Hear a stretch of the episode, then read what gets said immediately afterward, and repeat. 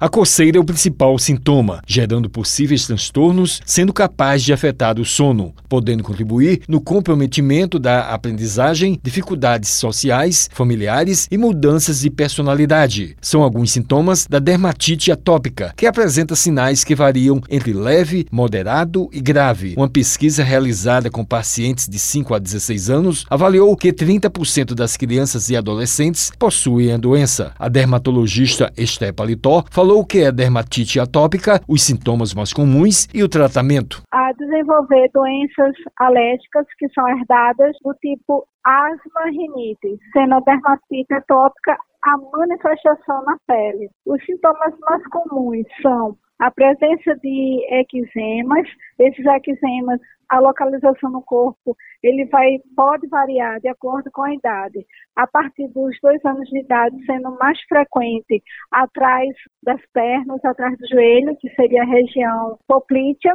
na face de curvatura dos braços, que é a, a, a localização inversa ao cotovelo, que é a região é, antipubital. O eczema ele se manifesta por manchas avermelhadas. O tratamento vai depender da maneira como a dermatite atópica ela se apresenta. Ela disse que a doença atinge mais na infância.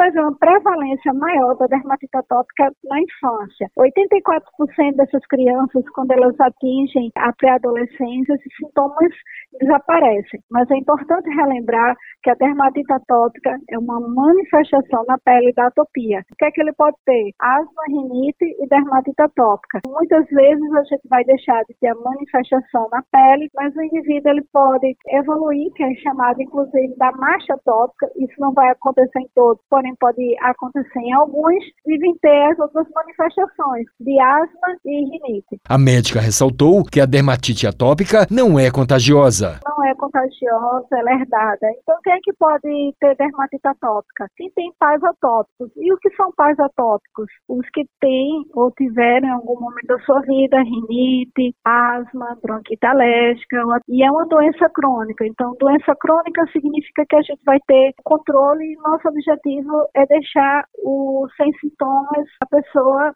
bem. Wellington Sérgio para a Rádio Tabajara, uma emissora da EPC, Empresa Paraibana de Comunicação.